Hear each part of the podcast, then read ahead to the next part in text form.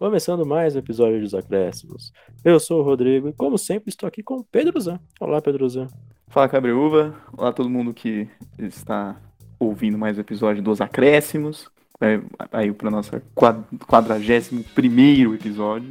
É, antes de mais nada, queria também agradecer, porque foi semana das retrospectivas do Spotify, Cabreúva. Você viu isso aí, né? E Foi. queria agradecer todo mundo que mandou pra gente, que Daniel mar marcou a gente nas redes sociais, que o podcast que mais ouviu foi os acréscimos, Emanuel mandou pra mim, Murilo mandou pra mim, Henrique mandou pra mim algumas mensagens assim bem legais falando que eles acompanham, mostrando como que, como que eles têm ouvido bastante o programa e também na nossa retrospectiva lá que o Spotify forneceu, a gente mostrou, ele mostra quantas reproduções a gente teve já desde, o, desde que a gente começou, a gente teve já mais de 1.100 reproduções, Gabriel. Então, assim, então, Quem agradecer diria, imensamente. Quem diria? Então, eu queria agradecer imensamente todo mundo que tem acompanhado o programa. E é isso, vamos aí para mais um episódio, né, Gabriel? Vamos aí para mais um episódio aí para fazer feliz os nossos, nossos ouvintes, né? E hoje vamos falar sobre número. Falar sobre número hoje, Pedro Zan. E para isso a gente tem aqui Léo Tech. Tudo bem, Léo? Seja muito bem-vindo aos acréscimos. Salve, muito obrigado é, pela, pelo convite. Estou imensamente grato. Queria dizer aí que os acréscimos foi uma, um, aquela surpresinha do meio de ano aí que é, eu me enquadro nesse grupo que escutou muito aí os acréscimos e estou muito feliz de poder participar hoje aí e dar meus pitacos e tentar contribuir ao máximo. Bem, então vamos lá, né? Seja muito bem-vindo, Léo. É, a gente vai falar um pouco hoje sobre as estatísticas, né? Que cada vez mais ganham relevância para a análise do futebol, né, Pedro Zé? Acho que não é uma coisa nova, mas que cada dia mais é, não dá para falar do futebol sem o auxílio das estatísticas. É, não só o futebol, né? É, para fazer esse programa, peguei algumas referências assim, parece que desde os anos 30 a gente tem medida de dados de número de passes, tipo de coisa assim, etc. Mas foi especialmente a partir dos anos 2000 que no futebol esse tipo os dados se tornaram muito relevantes, assim. Você número de passes certos, número de passes errados, posse de bola, finalizações, finalizações área, você tem né, as, as, diferentes é, os diferentes desdobramentos de cada uma das estatísticas. É algo que está muito presente no futebol, especialmente hoje em dia. Toda a transmissão cada vez mais mostra dados distintos, né, dados mais completos, etc. E, mas isso também acontece em outros esportes, né? A gente vê muito isso, no, especialmente nos Estados Unidos, tem muito disso, né? Na NBA, na NFL, no, no, no beisebol e etc. Né? Inclusive tem um filme famoso, acho que é o, é o Brad Pitt que faz esse filme, né? Que, que chama Moneyball, que é do cara que começa a introduzir a análise estatística de dados no jogo de beisebol, né? Um filme, é um filme bem interessante para contar um pouco isso no beisebol. E, e o futebol, assim, é, teve um pouco mais de relutância, eu acho que demorou um pouco mais a entrar da maneira como a gente vê hoje, né? Hoje em dia a gente tem muita gente que faz análise estatística dos dados, faz aquela coisa da, da, da do, do, scout, né, de jogador, de equipes, para mostrar, fazer análise tática e etc, etc, baseado nessas estatísticas. É, enfim, claro, a gente tem que distinguir, existem dois tipos de estatísticas no futebol primeiro uma estatística histórica, né? Então é aquilo que a gente está acostumado a ver, por exemplo, o Atlético Mineiro, ah, 50 anos que não ganhava o Campeonato Brasileiro. Isso é uma estatística histórica, né? Ou aquelas coisas que já vira piada também, né? Que são Paulo não ganha do, do Santos na Vila Belmiro numa quarta-feira desde 1978, sabe? Tipo, qualquer coisa assim. É, isso aí são estatísticas históricas. E você tem estatísticas técnicas que são essas, eu acho que a gente vai voltar, é, vai focar mais, que são essas que geram o scout.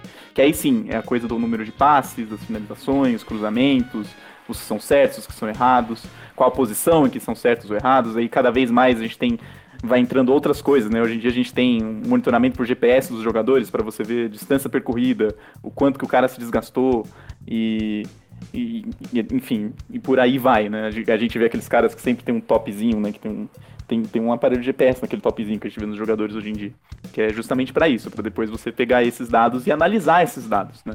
E aí é um pouco isso, assim, que a gente está trazendo para esse programa, é qual a importância desses dados né, no futebol atual, né? o que, como que esses dados têm influenciado no desempenho das grandes equipes no Brasil, fora do Brasil, do desempenho dos grandes jogadores, etc, etc, e como que está se tornando muito dominante, né, esse tipo de análise estatística é, nesse esporte, né, no futebol, já era em outros esportes, mas no futebol acho que está ganhando uma, um, um, um, protagonismo muito grande as análises estatísticas, especialmente quando a gente vê os grandes treinadores Guardiola, Klopp, etc, etc, todos o, o, se utilizam de alguma maneira disso, né?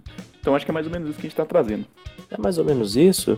E eu já vou passar para o Léo comentar, mas é que tem uma coisa que não me entra na cabeça, eu gostaria de então passar para o Léo com essa questão, que é, bem, com tanto número, com tanta estatística técnica, é, esses números do Scout, como é que o Pablo foi parar no São Paulo, Léo? Isso aí chama-se bom empresário. E aí são coisas que estatísticas não não não estão aí para medir, né? É, e eu acho que acho que a grande parada da, da estatística, né? Eu, como provavelmente quando esse episódio for ao ar, já vou ter um atestado de estatístico aí. Eu acho que a grande coisa da estatística, e talvez o porquê que, como o Pedro falou, ela tem uma certa relutância ainda para entrar no futebol e até em alguns outros esportes, é justamente as coisas que a estatística não consegue medir. Né? Eu acho que, é, de fato, é algo inegável, acho que os números estão aí para de alguma certa forma contribuir. Acho que tem vários, várias áreas, vários campos, tanto no futebol quanto em outros esportes, que, que a estatística ajuda muito, que os dados ajudam muito. Mas acho que existe também uma tentativa exacerbada de incluir ou de quantificar ou de transformar tudo em dados é, e que é meio que, em, em, como estatística falando, eu acho uma grande uma chatice, porque acho que a grande parada do esporte é justamente a emoção, né? É o, é o lado passional, é você brigar contra a razão, é você ver seu time jogando com o Paulo no ataque e você achar que seu time vai golear. E isso é literalmente brigar contra os dados, brigar contra as estatísticas, mas ainda assim a gente perde nosso tempo assistindo um centroavante que tá mais para astronauta, né? Pois é, cara. Impressionante, né? Agora, é, a relevância que, foi, que os dados estatísticos vêm ganhando ao longo do tempo, né, pensando na forma histórica, é, influencia muito nas formas como os grandes clubes se preparam, né, Léo? É, eu acho que hoje ninguém contrata mais o cara se você não tiver um respaldo dos números, né? Pelo menos não nos grandes clubes. A gente imagina, como o Pedro Zan disse, treinador como o Guardiola, ele não bate o olho num cara por um jogo e fala, nossa, esse cara acho que joga bem aqui, nesse jogo que eu vi ele. Os caras vão atrás do, de uma ficha técnica dele, né? Eu acho que essa é, é a questão da, de como a estatística influencia no próprio mercado de transferências, né? no próprio mercado do jogo. Eu acho que sim, eu acho que eu, uma coisa que eu nunca me esqueço quando eu era mais novo é do, do dia, meu irmão, como um bom palmeirense, talvez ele escute isso ele vai se lembrar é, do dia que o Palmeiras contratou o Max Pardalzinho por uma compilação de DVD. E se nesse momento existisse já um, um uso de estatística pelo lado do Palmeiras, muito provavelmente esse cidadão nunca tivesse passado pelo time, né? E, e eu acho que sim, é, o, esse filme, o Moneyball, ele é um filme brilhante nesse sentido, de mostrar como que, de, de fato, né, existe uma, uma, um embasamento que é correto quando você analisa é, aproveitamento, enfim, quando vê, você vê quais são os pontos deficitários e etc. E, e, eu acho que isso aplicado no futebol, eu acho que cada vez mais a gente tem visto, é, principalmente esses grandes técnicos e, que, que tem essa escola aí hoje, né? Muito se fala da escola do Klopp, da escola do Guardiola, eles têm dado uma certa prioridade para caras que, que sabem cumprir funções. Então, eu acho que nessa brincadeira aí de, de usar as estatísticas, é, é, mais no sentido de eu vou contratar uma pessoa para cobrir uma certa tarefa e eu preciso saber se ela vai do ponto A até o ponto B com que frequência, com que maestria, com que probabilidade e etc. E, e da mesma maneira que isso surte resultado, isso é inegável, é, eu acho que não é só isso, né? Como, como estatístico, em vários momentos eu vou ficar em cima do muro aí de defender e falar que de fato é, existe, existe sim um respaldo, existe sim uma, uma é, valia nisso tudo, mas na minha opinião passional de futebolista, é, eu acho que não, não é só isso. Com certeza não é só, é, mas é, a gente con consegue pensar aí as formas como o, os números ajudam, né? Eu acho que é o, o episódio tem essa cara, né, de tentar mostrar como que o lado torcedor, o lado é, irracional, pode se combinar ali com um, essa parte profissional, né? Porque a gente tá. A gente conversa bastante aqui é, de como os clubes brasileiros, principalmente, não conseguem se profissionalizar de uma forma. Da mesma forma como os europeus, pelo menos, né? Então parece que tudo é mais sério no mundo europeu do, do futebol, exceto em alguns, alguns clubes, né? Mas é, parece que os caras levam a sério o planejamento, coisas desse tipo. E, e isso tem a ver com o, esses dados também, porque é só a gente pensar de como é, como a gente contrata jogador para base, por exemplo. Né? Quem, como que é feita essa seleção de caras para você, você, acompanhar com mais, mais de perto.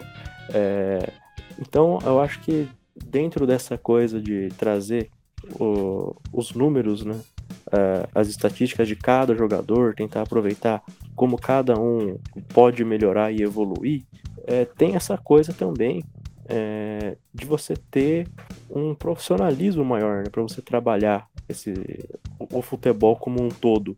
É, passar para o Pedro Zan comentar também um pouco sobre isso, é, mas parece que é, não é só uma veneração né, pelo, pelo número, mas é uma, uma própria profissionalização maior do esporte.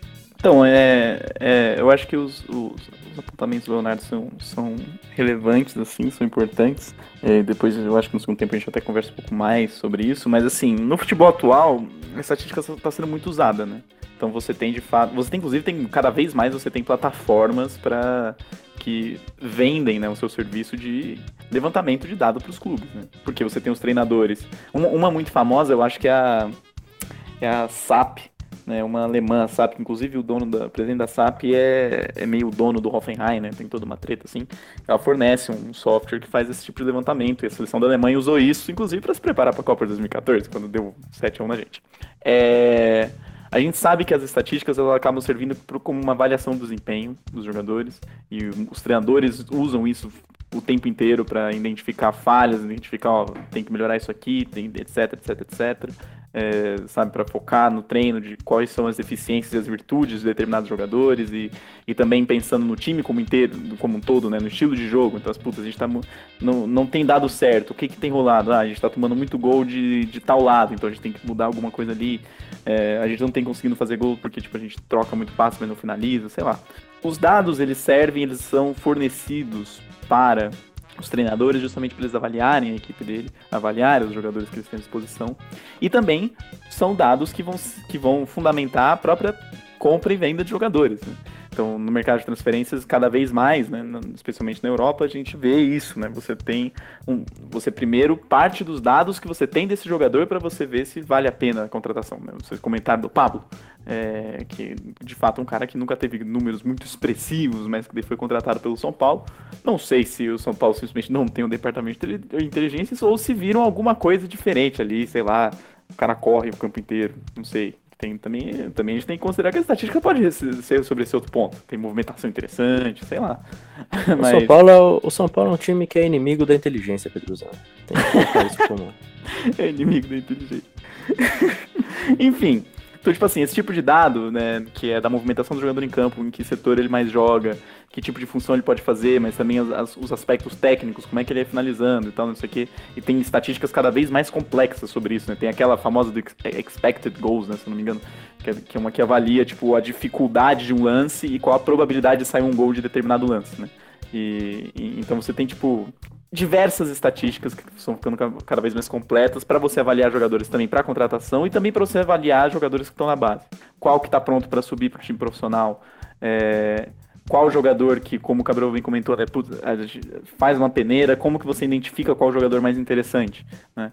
Depois de, algumas peneiras você vê, putz, esses aqui são mais interessantes por causa disso, disso, disso. Então a estatística, ela, é, eu entendo quando o Cabral fala de profissionalização, porque é um pouco assim, você está tentando por mais que o futebol seja extremamente aleatório, extremamente subjetivo, o que se tenta com as estatísticas é mensurar essa coisa aleatória que é o futebol, né?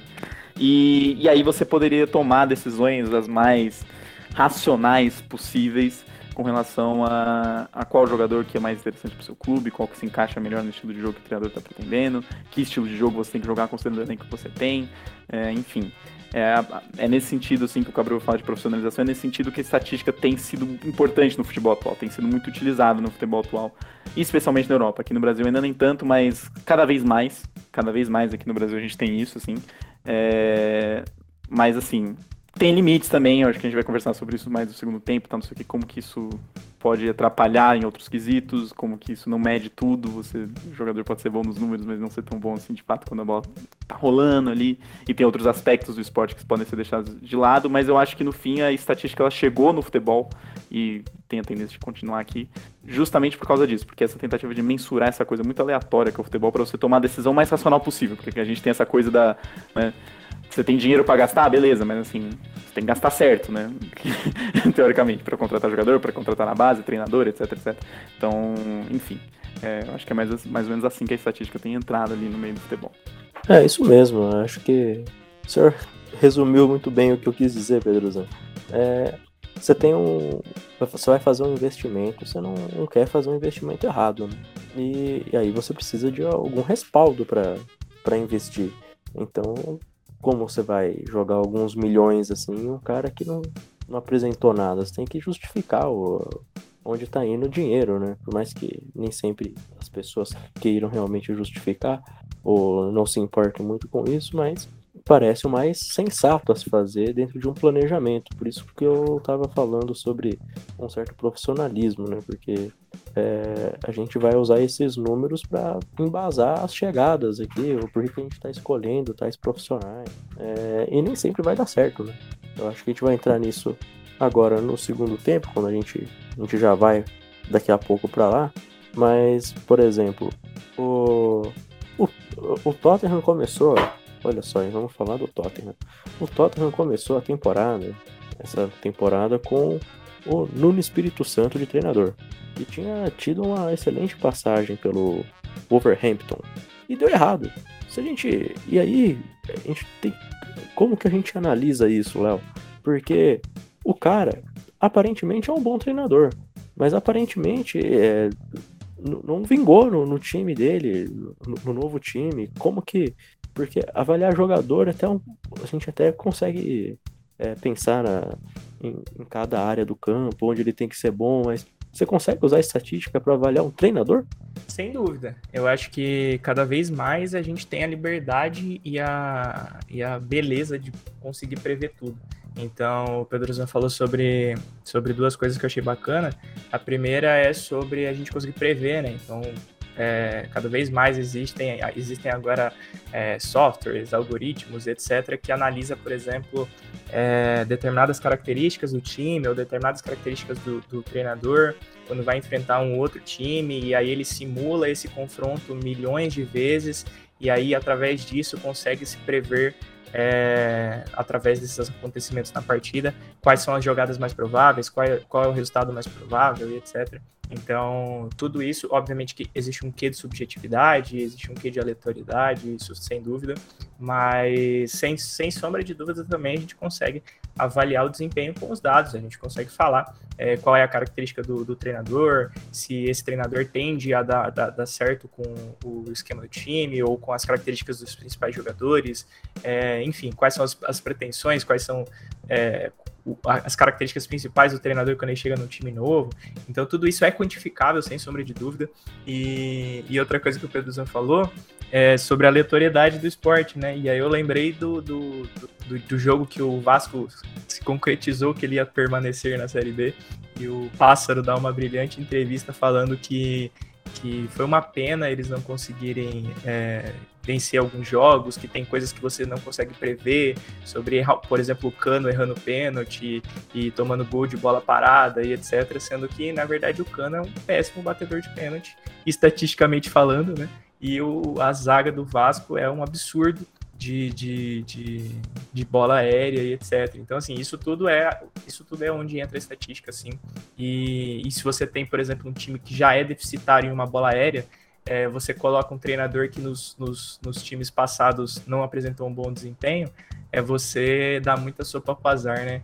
e ficar e ter um, ponto fraco muito notável. Então acho que a estatística entra justamente aí, onde você consegue avaliar assim os pontos fortes, pontos fracos, ver como que isso casa com o seu time, com o seu elenco, com as suas peças principais e, e fazer assim uma projeção aí de como que o seu time é para se sair no restante da temporada.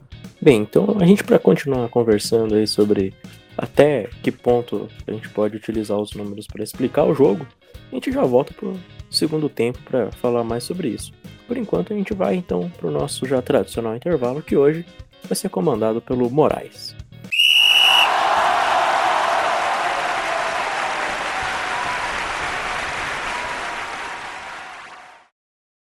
Fala galera dos acréscimos, aqui é o Thiago Moraes. Quero primeiramente agradecer aí ao Cabreúva e ao Pato é, pelo convite para participação aqui no intervalo do programa dessa semana. É, e eu vou falar um pouquinho para vocês é, da trajetória, de como o Arsene Wenger, né, é, estabeleceu aí no Arsenal uma mudança de cultura, né, um, uma modernização nessa questão de planejamento, de estrutura, é, de contratações. Então, falar um pouco da trajetória dele, de como foi principalmente essa primeira parte é, dele como treinador do Arsenal, né? Depois houve problemas, mas nesse primeiro momento é, ele é muito vitorioso. Então, é, Arsene Wenger foi um jogador mediano, né, da primeira divisão é, da França, com mais destaque aí de clube que ele jogou, Strasbourg. É, e como técnico também não era um técnico tão experiente, tinha trabalhos no Nancy e no Mônaco, não tão longos, e chega ao Arsenal vindo do Nagoya Grampus. Então o Arsenal aí ele aposta é, num técnico não badalado nesse momento aí, é, no, em meados dos anos 90, para reestruturar um clube que, que se via é, atrasado né, no contexto do futebol inglês no momento. É, pensando que era um momento em que é, a Premier League era recente, é, a lei Bosman entrou em vigor aí e os clubes ingleses é, começaram a se reforçar e o, o, campeonato ficou muito mais competitivo e também muito mais técnico nesse sentido, né? É, e o Arsenal até o momento era marcado como um clube típico do estereótipo do futebol inglês, né? Aquele chuveirinho na área, é, o volante com o calção sujo de barra ao final do jogo. Isso era valorizado, mas nesse momento já não gera resultado, né?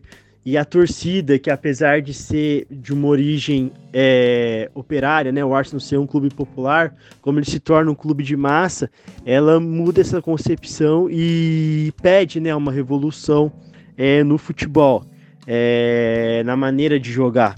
Então o Wenger chega em, em, e, e, revoluciona o clube de diversas formas.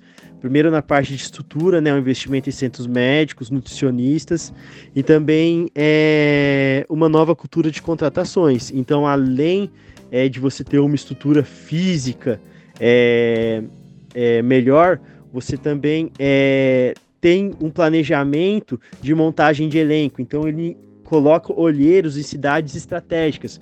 Então o que acontece? O Arsenal ele, ele forma times muito fortes, é, contratando, contratando jogadores jovens. Ele não gasta tanto na contratação quanto o Manchester United, por exemplo, que também revolucionou é, a maneira de jogar com o Ferguson, mas com estrelas mais badaladas. O Arsenal não. O Arsenal ele ele traz é, jogadores importantes como Bergkamp, Overmars, Petit, mas é, tem uma política de contratação de jovens. Então, o principal jogador aí desse período, provavelmente o principal jogador da história do Arsenal, Thierry Henry, apesar de campeão do mundo, já é um jogador jovem que chega é, e vira o que foi é, no Arsenal. Tantos outros é, contratados aí é, ainda nas categorias de base, como Sesc Fábricas é, e, e, tantos outros aí de destaque, Robin Van Persie. É, também é, esses, esses olheiros né, que vão pelo mundo trazem jogadores não europeus. É, então, é, você vê nesse período os primeiros brasileiros chegarem ao Arsenal, Juan e Silvinho, que não tiveram tanto destaque, mas logo depois Gilberto Silva e o, Edu, importantíssimos no principal título da história do clube aí, né, que é o título invicto em 2003, 2004, e a gente percebe que esse período da virada do século é muito vitorioso, né? O Wenger consegue três Premier Leagues aí no, é, nos anos 97 e 98, 2001, 2002 e o título dos invictos em 2003, 2004, que é o auge de todo esse projeto. Uh, então você tinha ali volantes é, como Patrick Vieira e Gilberto Silva, né? É, muito técnicos ali, a jogada começava neles. Laterais como Ashley Cole e Lauren, que apoiava, que é uma coisa ímpar né, no futebol inglês, que até hoje não é tão é, comum em todos os clubes, né?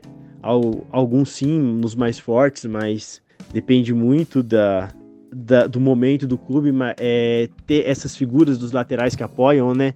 É, mas o Arsenal ele traz esse futebol é, com uma maior variação, né? Foge do 4-4-2 ali tradicional do estereótipo do futebol inglês e esse 4-2-3-1 extremamente vitorioso do Wenger nesse período. Acredito que esse ciclo aí vitorioso do Arsenal decorrente dessa modernização de certa forma precoce, né, do clube no futebol inglês vai ser o vice-campeonato da Liga dos Campeões, é, naquela derrota para o Barcelona dolorida, né, é, em que a equipe faz um jogo de igual para igual, mas toma virada, né, tem o goleiro Lehmann expulso naquele jogo e toma um gol do Belete nos acréscimos. É, o Arsenal iguala o jogo contra um Barcelona histórico também, né? O Arsenal aproxima é, o jeito de jogar bola, né? A posse de bola, o passe, as jogadas rápidas é, ao futebol espanhol também, né? Ele traz muito isso, ele traz muita coisa do futebol espanhol, muita coisa do futebol francês, do futebol holandês, é, do, do futebol sul-americano. É, e, e depois disso ocorre uma decadência, né, com o fortalecimento principalmente financeiro aí e com a contra, construção do, do estádio, né, da, do Emirates Stadium, que os investimentos passam a ser menores em contratação, é, tem essa decadência e uma última impressão bem ruim aí do Wenger como técnico do Arsenal. Mas com certeza ele é um revolucionário não só para o clube, mas para todo o futebol inglês, né? Porque os outros clubes também sofreram o mesmo processo é, que o Arsenal a partir do momento em que ele é, e toda a sua equipe é, instaurou essas novas ideias no clube. Beleza? Obrigadão aí pelo convite. Fico aguardando é, mais um convite para retornar, né? Um abração a todos. Toca pro segundo tempo aí, galera.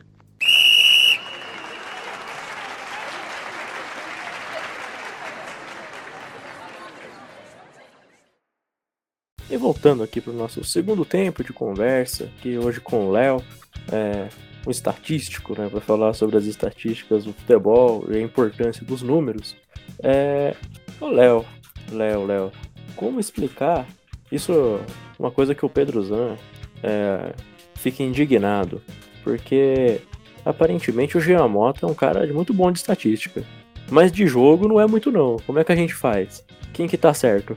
Não faz, eu acho, né? Eu acho que eu acho que o grande a grande fórmula mágica que existe aí é justamente você saber é, os limites de ambas as coisas, né? Os limites do, de, de, um Geomota, de um Pablo da vida, né? Que vocês falaram das estatísticas dele, um cara que já tinha sido é, artilheiro da Libertadores, se eu não me engano, ou da Sul-Americana, enfim. E, e, o cara não, não saber chutar uma bola, é, são coisas que os dados não, não, não prevê, né?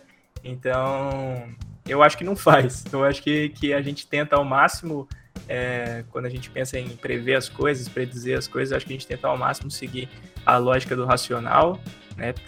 Projetar que a pessoa vai desempenhar o melhor, o melhor que vinha desempenhando, que vai manter aquele resultado e etc. É, mas que não dá para a gente também prever os altos e baixos com, com 100% de precisão, né? Na estatística a gente estipula cenários. Então, eh, quando a gente vai fazer alguma predição, projeção, a gente estimula cenários otimistas, cenários é, medianos, né, que as coisas se mantêm, e cenários pessimistas. E tem uns jogadores aí que, que atuam hoje que acho que nem nos cenários pessimistas a gente poderia falar que o desempenho que eles têm é, se enquadram nesse cenário, porque é muita brincadeira. Pois é, né? E e dando um exemplo contrário, né? É... Tem jogadores que surpreendem também, né? Me vem na cabeça, assim, de cara o Marinho. que era um jogador razoável, mas que estourou, assim, né? Se mostra um jogador muito mais completo, cara muito mais capaz de decisão. É, tanto que ele foi trocado pelo David Braz, né, Pedro? Ainda bem, a melhor troca da história do Santos foi trocar o David Braz pelo, pelo Marinho. Inclusive, o David Braz, inclusive, assim, era um zagueiro que fazia gol, por exemplo, né? Mas ninguém levava em consideração os gols que ele, que ele comprometia a defesa do time, né? É, é, é, muito interessante isso, que assim, a gente tá falando das estatísticas, o que, que elas medem, mas como eu falei no primeiro tempo, assim, eu acho é uma tentativa de você encontrar ordem no caos. Porque o futebol é caótico. Porque o futebol, ele é algo que, assim, a gente tá falando de um, de um esporte que ele é decidido por uma coisa tão rara como um gol. Gol não é fácil de você fazer, e tipo assim, lógico que você tem toda a parte tática, etc, etc, mas no fim, quem vai fazer o gol é a pessoa que tá com a bola no pé, né? Então você vai depender de como que essa pessoa vai finalizar, né? E, e tem certas coisas que são incomensuráveis mesmo, assim, né? Então o Cabral falou do Giamota, que teve essa, entre aspas, polêmica, assim, mas que em todo jogo no SofaScore, que é uma plataforma relativamente reconhecida, né, no, no meio do futebol, como uma plataforma que fornece dados confiáveis né, sobre os jogos, estatísticas sobre os jogadores, quase todo jogo o Jamota era o melhor jogador do Santos. E ninguém entendia isso, né? Porque eu, particularmente, eu vendo o jogo, eu olho o Jamota e para mim o cara errou tudo que ele tentou, né? Mas é porque as próprias notas, elas são de, elas dependem de determinados dados que às vezes nem são tão relevantes para de fato para o jogo. Né? Tipo, ah, o cara correu o campo inteiro, isso eleva um pouco a nota dele. Pô, se o cara correu o campo inteiro, tem duas opções. Ou de fato é um cara polivalente, ou ele tá perdido em campo. né? Tem isso. Ah, o cara ele é o que mais dá passes importantes pro, pro time do Santos. Tipo, dois por jogo, né? Como se fossem grandes coisas, assim. Beleza, mas assim, quantos ele errou? Quantos ele tentou o passo pra frente e ele acabou errando, né? É, quantas vezes ele deu o passe na real para trás quando ele tinha a possibilidade de dar o passe para frente? Tipo, entende? É, são tipo de coisas que daí o, as estatísticas parecem que elas, elas vão ter limites. É óbvio que elas têm limites, né? E aí elas deixam passar certas coisas. O exemplo do, do, do, do Marinho é até interessante. Eu acho que um outro exemplo muito bom é o exemplo do Soteudo. O Soteudo, ele, é, ele foi um jogador que foi muito escrachado aqui no Brasil quando o Santos contratou ele. Assim. E porque ele de fato, se você for ver, o Soteldo não é um cara que tem números muito incríveis de gols, de assistências, etc, etc. Mas ele é um cara que ele muda o jogo em outros aspectos. Ele é o cara que vai mudar o jogo antes da, do, da assistência, entende? Ele é o cara que ele vai encontrar um espaço, né? E isso às vezes são coisas que as próprias estatísticas não medem muito bem, né? E, e aí você pode, às vezes, eu acho que uma questão que a gente está colocando é que você pode deixar de lado talentos, né? Você pode ter jogadores que estatisticamente são não são muito impressionantes, mas que dentro de campo são decisivos de outras maneiras, assim. Eu acho que o melhor exemplo de todos é o Zidane, né? Se você for ver o número de gol e assistência do Zidane, não é muito impressionante. Não é muito impressionante. Você tem muitos jogadores que fizeram mais gols e deram mais assistência que o Zidane na carreira.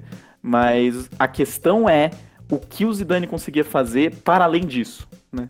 A importância dele para o resto do jogo pro, pro resto do, do, do, que envolve o jogo de futebol. Que é algo que de fato as estatísticas não vão conseguir medir, né? E, e aí a gente fica nessa questão, assim, a gente tem que balancear também, né? É, eu acho que não pode ser puramente estatístico, eu acho que tem muitos elementos que são, que, que, que fazem parte do jogo de futebol e que não, não vão conseguir ser mensurados, né? É, isso aí é algo que você no fim você só vai conseguir de, de fato ter consciência quando você assistir o jogo, né? Tem uma coisa que eu sempre pontuo, assim, pro Cabreú e pra outras pessoas, assim, sempre que eu converso, como que tem muito comentarista que não vê jogo, né? Que ele vê muito pouco jogo, e aí depois ele chega para comentar ele faz comentários meio esdrúxulos pra pessoa que tá assistindo todos os jogos daquele time, né? É, porque muitos vão acabar se baseando nos dados, etc, etc. Daí você, beleza, nos dados o Jamoto parece um bom jogador. Só que daí você vai vendo o jogo, você assiste jogo, você assiste o cara jogando toda semana, você vê que o cara não é, não é isso. O cara é um jogador fraco, um jogador que não tem nível para jogar no Santos, tal, para ser titular do Santos, né? Por me melhores números que ele tenha. Então, assim, é, há uma ainda há uma separação, né? ainda há uma, uma, uma, contradição entre estatística e jogo, né? entre estatística e realidade, que a gente tem que considerar. E isso a gente só consegue considerar quando a gente entra na realidade de verdade, quando a gente observa a realidade de verdade. E observando essa realidade, né? É, essa semana já tem gente dizendo que o Cuca tem que ser o próximo treinador da seleção, né?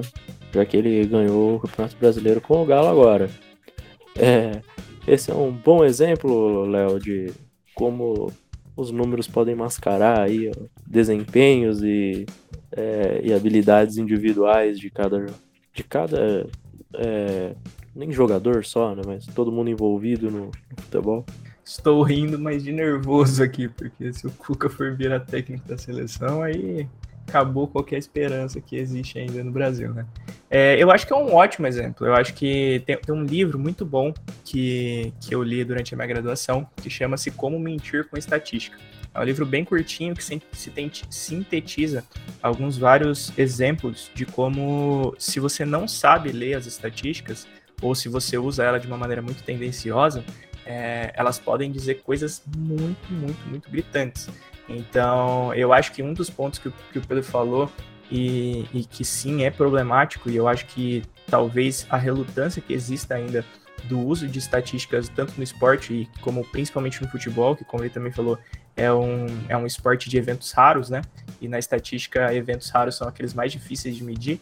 É, então, eu acho que uma das grandes dificuldades é a gente ter gente que sabe de fato ler as estatísticas. Então, quando a gente pega, para não citar nome de nenhum comentarista, né? Mas quando a gente pega alguns pseudo-comentaristas aí que jogaram em, em, times bem questionáveis e se sentem os reis da bola, é, que vai lá e baixa um aplicativo e lê algumas médias e algumas coisas, é, e, e, sai falando para o torcedor que aquele jogador ou aquele técnico tem os melhores é, os stats da história, ou que, enfim, é, criam dados e, e inverdades com os números, é, é, revoltante, né? E aí eu acho que é aí que você começa a criar um cenário onde você começa a gerar piada, onde os dados começam a virar piadas, do tipo, ah, você é um comentarista de aplicativo, você é um comentarista de número, e aí isso, em teoria, não era para ser algo pejorativo. Em teoria, isso era para ser algo positivo. Sim, eu sou um comentarista, eu sou um, um analista de números. Isso está tudo bem. Só que você tem que saber fazer isso. Eu acho que, como São Paulino, um dos grandes exemplos que eu ficava maluco, maluco, maluco, era quando o Fernandinho, né, Mar, usando, a, a, parafraseando que o, o Pedro Zan falou já uma vez para mim, ele era o verdadeiro triatleta, né? Corre, pedala e nada, né? E ele, na estreia, fez quatro gols e ele manteve durante muitos e muitos e muitos jogos uma média de gols absurda. Afinal, ele tinha feito quatro gols. E, e as pessoas falavam: como assim o Fernandinho não está sendo titular? Ou como assim o Fernandinho está sendo tirado? Ele é o cara com maior média de gols do, do São Paulo. Só que ele era um absurdo de horrível, né? Isso na minha opinião, obviamente. E assim, acho que dá para se mentir muito fácil com estatística. Acho que quando a gente pega as coisas de uma maneira muito crua ou muito absoluta, ou enfim, a gente não analisa os contextos, ou a gente não tem gente qualificada, ou a gente tem gente mal intencionada por trás dessa leitura de dados aí, a gente cria vários problemas, tanto de, de afastar ainda mais é, os dados do esporte, quanto de criar situações como colocam alguns jogadores ou alguns treinadores em posições que eles simplesmente não deveriam estar. Uma coisa eu acho muito interessante que o, que o, que o Leonardo falou, que a gente tem que. Que eu, que eu acho que essa também é a questão, a gente tem que colocar esses números em contexto também, né? É, os números eles, de um jogador, por exemplo, ou, ou de uma equipe, eles vão ser afetados por inúmeras questões, né? É, de um jogador, por exemplo, ele pode estar num time que não, que, que não ajuda ele, vamos dizer assim, ou ele pode estar jogando numa posição específica, que daí você tem, teria que avaliar outros tipos de dados, e, e, tem dados que são muito difíceis de você de avaliar mesmo. Né? A própria ideia de posição do jogador tem certas, tem certas nuances do futebol que você não pega se, com, com o número, né? Onde o cara se posiciona, a movimentação que o cara faz para gerar espaço, são coisas que você não pega muito com o número. Você pode até pegar fazendo análise de vídeo, etc, etc, né? É, mas, por exemplo, jogadores de defesa é um pouco difícil, assim. Tipo, qual é o dado que é relevante para o jogador de defesa? Né, tem um número que sempre aparece. Não, rebatida. Rebatida é chutão, gente.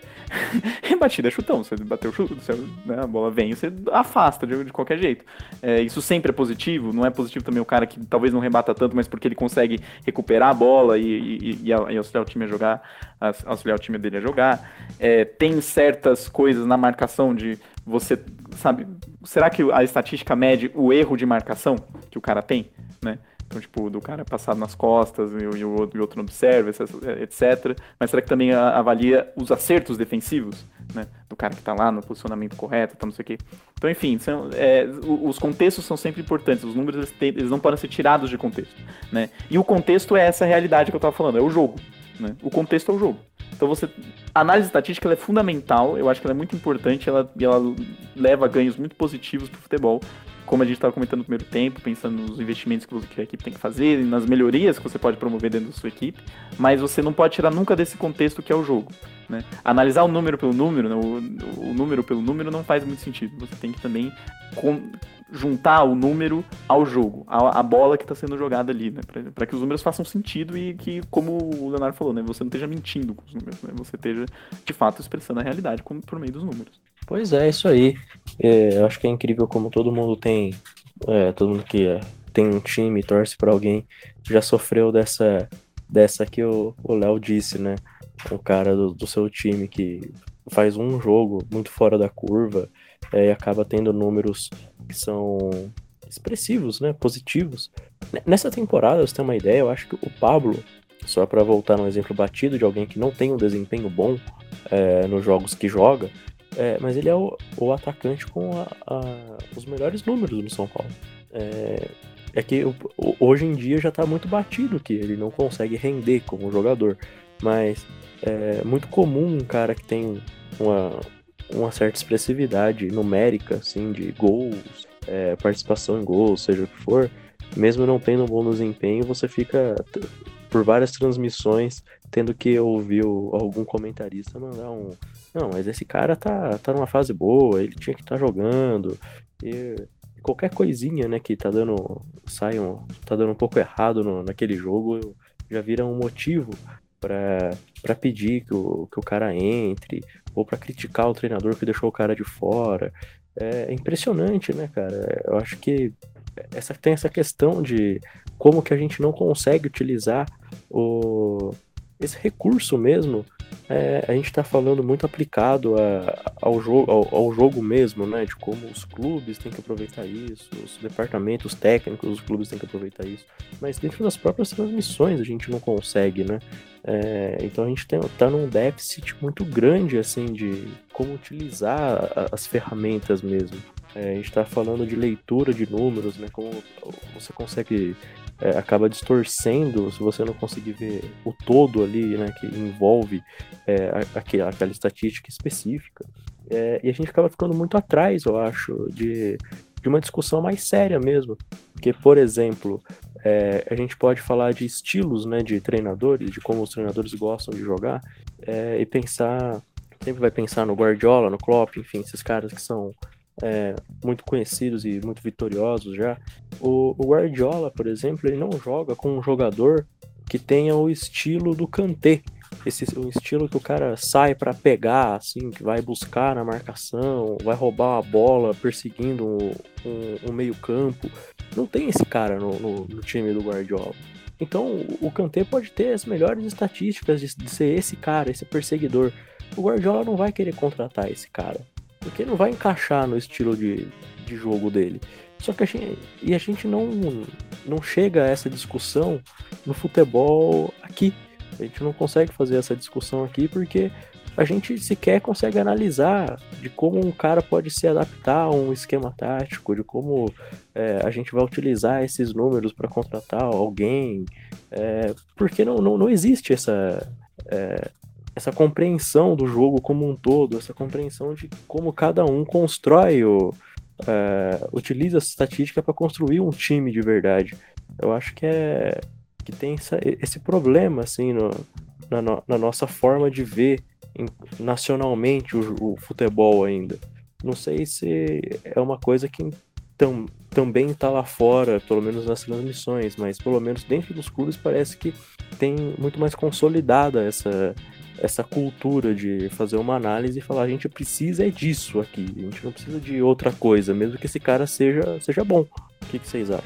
Então, eu acho que isso aplica. Pensando no Brasil agora, eu acho que algo que é muito recorrente, é, principalmente dos treinadores aí falando, é essa ideia de copiar estilo.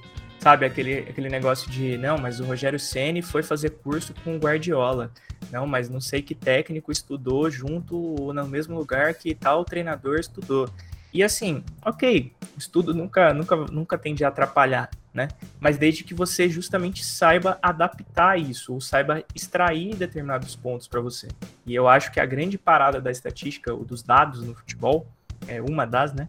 É, é, justamente você conseguir conciliar as coisas. Então, se você vê um jogador que tem estatísticas brilhantes, se você vê um, um Kanté, que é um marcador assim absurdo de bom, é, e você pensa, pô, eu vou colocar ele para fazer uma função diferente, ou vou encaixar ele num esquema onde eu vou subutilizar ele, ou coisas desse tipo, você você está entendendo toda, totalmente o errado do processo.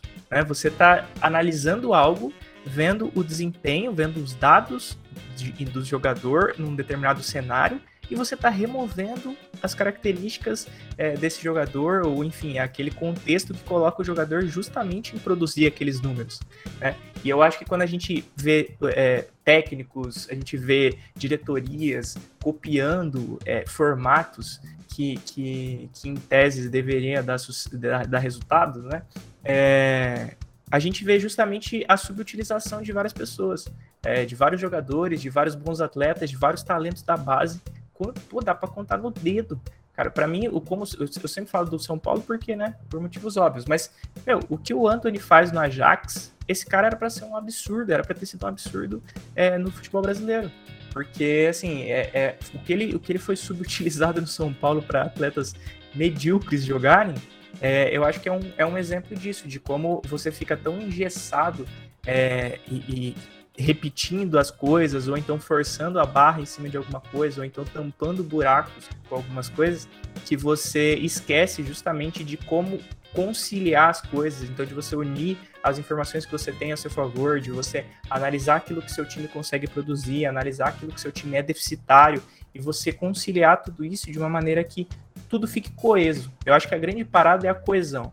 Do mesmo jeito que os, os comentaristas é, não são coesos nas análises, do mesmo jeito que é, muitas vezes os torcedores, é, tudo bem que aí a gente está falando de passionalidade, o torcedor tem que ser passional mesmo na maioria dos momentos, mas assim, é, quando a gente perde esse, esse fio, sabe, de, de, de, como a gente junta as coisas da maneira mais é, que faz mais sentido possível, eu acho que a gente perde muito o, o rumo e aí, aí que eu acho que vem um dos grandes, os grandes fracassos, sabe? Essa, você teve um episódio muito bom dos super elencos, etc. E eu acho que é um, é um, mega exemplo. Eu acho que quando você junta muita, muita estatística boa, muita, muita cabeça boa aí no mesmo lugar, mas que você não sabe conciliar esses dados, o, o fracasso é, é uma consequência. Pois é, cara. E é, acho que a gente já vai se encaminhando mais pro, pro fim do programa, né? É, eu queria saber aí de quais são as perspectivas futuras, né, para o uso dessa, dessa, desses números, né, no futebol. O que, que você, Léo, como um cara aí que é, é, da estatística, né, trabalha com isso, como você vê como esses números vão influenciar daqui para frente, cada vez mais, sei lá, o futebol?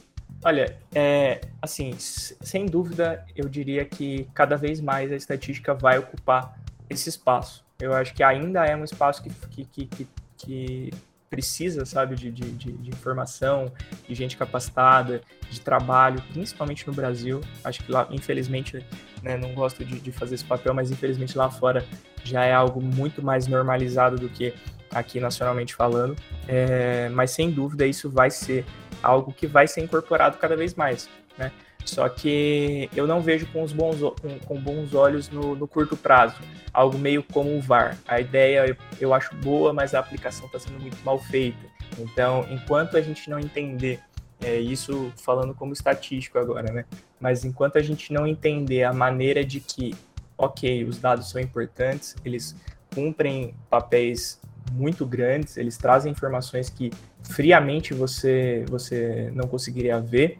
É, enquanto a gente não entender que isso é tudo muito importante, mas que não é tudo, que tem muitos outros fatores envolvidos e etc., que a gente tem é, times aí devendo um bilhão de, de reais e como que você quer que um, que um cara desempenhe um bom futebol é, ou traga bons números para você se, se o cara não recebe há seis meses? Como que você quer que, que um cara que tomou um acelero da torcida organizada é, no, jogo seguinte ele vai desempenhar com a mesma cabeça e com a mesma qualidade que, que um outro atleta desempenhou.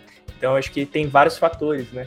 Como que você pega um, um, um, técnico peladeiro que não treina o time durante a semana e aí você quer que o time vá lá no, na final do campeonato e faça o melhor ou não erre, entende? Então eu acho que assim é, quando você colocar gente capacitada para trabalhar com isso, quando você entender o espaço que esses dados e esses números podem ocupar, e eles sim são positivos, é, na minha opinião, quando você entender tudo isso, você juntar, arrumar uma formulinha mágica aí que case tudo isso, eu acho que, que é, é, um, é um sucesso. Né? Eu acho que o time que, que fizer isso, assim como no filme do Moneyball, é, o time que fez isso lá na Liga de Beisebol, é, se eu não me engano, recordista até hoje de vitórias na, na Liga regular, é, eu acho que é um futuro brilhante, sem dúvida.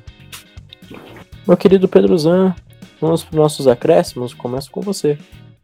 Bom, primeiramente agradecer a participação do Leonardo, que foi muito boa, porque a gente trouxe um estatístico para falar de estatística, a gente tinha que trazer um estatístico para falar de estatística, evidentemente. É, então agradecer, ficou muito bom. É, um breve acréscimo, assim, como você falou de perspectiva futura, tenho só um leve receio de que fique muito estatístico também. Que no fim, é, eu acho que o Leonardo pontou corretamente. Assim, a gente tem que saber o espaço que os números têm e considerar as outras questões. É, a gente sabe que é, vão haver desenvolvimentos na própria área da estatística que vão medir da maneira mais precisa possível, até mesmo coisas que, antes, que no momento eram, são impensáveis ainda. É, então esse desenvolvimento ele vai ser vai, vai ocorrer da estatística para medir as coisas do, do, do, do jogo, né, dos jogos. É, mas, mas meu receio é que fique muito estatístico também a gente perca um pouco essa coisa que é bonita do futebol, que também é o aleatório, né? que é o fato de que não é porque você teve 80% de passe de bola, finalizou 30 vezes, você vai ganhar o jogo. sabe? É, você pode ter feito o jogo perfeito, assim. Você pode ter feito o jogo simplesmente perfeito, mesmo defensivamente você não teve grandes erros, mas assim, tem vezes que a bola não entra e, e do outro time eles precisam de uma bola para para vencer. Eu acho que o futebol tem essa coisa bonita também, dessa aleatoriedade, dessa arbitrariedade do futebol, que a gente. que pode ser que, se, que eu não acho que vai se perder muito com a estatística, evidentemente, mas que a gente deixe de entender que o futebol também tem esse lado, assim, que não é só estatística. Eu tenho só esse receio de que no futuro fique tudo muito estatístico e cada vez mais, cada vez menos a gente a gente abra espaço para esse tipo de aleatoriedade do futebol. Enfim, é mais ou menos isso. Muito obrigado a todo mundo que ouviu até aqui. E curta, comente, compartilhe, faça o que vocês quiserem com esse programa aqui. E até daqui 15 dias, provavelmente. Léo, passo a bola para você agora. É, será que daqui um, é, um tempo vai entrar um jogador com um microfone, um, um microfone, um fone de ouvido para ouvir o treinador direto no ouvido dele, para ele comandar de dentro do campo? Já tentaram fazer isso, né? Fica à vontade, Léo, sua, seus acréscimos. Bom, primeiramente queria agradecer demais a participação. Foi, pô, sensacional. É... E eu acho que não. Eu acho que já existe algo muito parecido que é o videogame. E eu acho que, vai se deter aí, sabe? Eu acho que é, na faculdade eu fiz um trabalho uma vez muito bacana que obviamente não fui eu que provei, eu só reproduzi um, um, estudo antigo de que no basquete existe aquela, aquela ideia de que o jogador quando começa a errar muito, tá com a mão fria e aí ele tende a errar muitos arremessos, etc. Só que isso é provado estatisticamente que não é verdade, que o fato de você errar os primeiros X arremessos lá não influencia nada no desempenho dos próximos, que cada arremesso é praticamente independente dos outros. E ainda assim, quando o Curry sai de uma partida que ele jogou mal e fala, ah, hoje não era meu dia, hoje é, a minha mão estava fria e eu não estava calibrado e etc. Só que na verdade, cada arremesso é um arremesso. Eu acho que cada jogo, cada partida de futebol é uma partida de futebol, cada lance vai ser um lance. E não importa se você juntar o, o, melhor técnico em ler dados, o melhor jogador em reproduzir esses números e coisas do tipo. Eu acho que no fim do dia o, o futebol é bonito justamente porque ele é um esporte onde o, um gol é suficiente para você mudar a história de uma temporada. As, exemplo do meu grandiosíssimo Mineiro, um baixinho no meio da zaga do Liverpool, consagrando o nosso querido tricolor campeão mundial. Muito obrigado, Léo, pela sua participação. Foi muito bom tê-lo aqui com a gente hoje. É, meu único acréscimo no tema de hoje é que vai ser sempre legal ver como os treinadores vão se virar nessa dança das cadeiras, que acontece aqui, acontece lá fora, aqui com muito mais desorganização, mas tendo que às vezes bater de frente com aquele cara que é, a torcida gosta, mas não se encaixa muito no estilo dele de jogo. ele tem que dar um jeito e como que vai como que vai colocar esse cara, não vai. É, enfim, coisas que acontecem no mundo do futebol. É, bem, pessoal, muito obrigado para todo mundo que ouviu a gente. Continue nos ouvindo. A gente está aí próximo já do, do fim dessa temporada, né? Tá acabando o ano. Temos aí mais um episódio ainda esse ano. É, então, muito obrigado a vocês que nos acompanham toda é, sempre aí de 15 em 15 dias. E daqui a 15 dias a gente provavelmente volta. Então, muito obrigado, gente, e tchau.